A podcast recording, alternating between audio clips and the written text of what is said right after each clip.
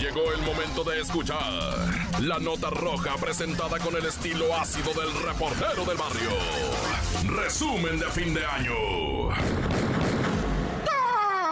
Montes, Montes, Alicantes, pinches, ¿qué onda, mans? Vamos a darle acá lo que viene siendo, ¿no? La nota roja en el show de la mejor 97.7. Se te va ese. Pay attention, everybody. En Ixtapaluken resulta ser, ¿verdad? Que cuatro personas fueron ejecutadas, más aparte un masculino también lesionado. Dos femeninas, dos masculinos, un masculino lesionado. En total, cinco balaseados, cuatro de esos, Te hablo de la colonia Tlayehuale allá en Ixtapaluca, donde viene siendo, ¿verdad? Ya la situación bien dramática porque la platican bien fea. ¿Ah? Resulta ser que en la calle Guanitzin de la colonia Malitzin, Kiubulitzin, ¿verdad? Pues una, un par de mujeres o dos masculinos fueron baleados dentro del carro. O sea, ellos iban llegando y otros individuos en un carrito blanco, ¿va? Les dispararon a mansalva, dicen por ahí, ¿verdad? Le pegaron a los cinco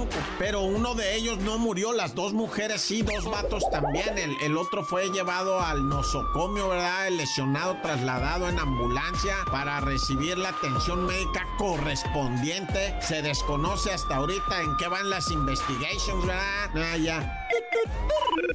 Y bueno, fíjate, de repente lo que captan las cámaras de seguridad, ¿verdad? Tú dices, no, pues voy a poner aquí una camarita para ver qué pasa en la cuadra. Ah, lo que pasa en la cuadra. Una vecina salió a cuchillar a la otra, a la otra vecina. Hasta se echa a correr una de las vecinas para meterse para dentro de su casa y la otra la alcanza y tres veces le deja ir el cuchillo en los costados. Y la señora nomás así se... o sea, qué valor de mujer, no, no se pandió, se quedó de pie, ¿verdad? Y ya detuvieron a la vecina que por un pleito de, de, pues, de vecinas, ¿verdad?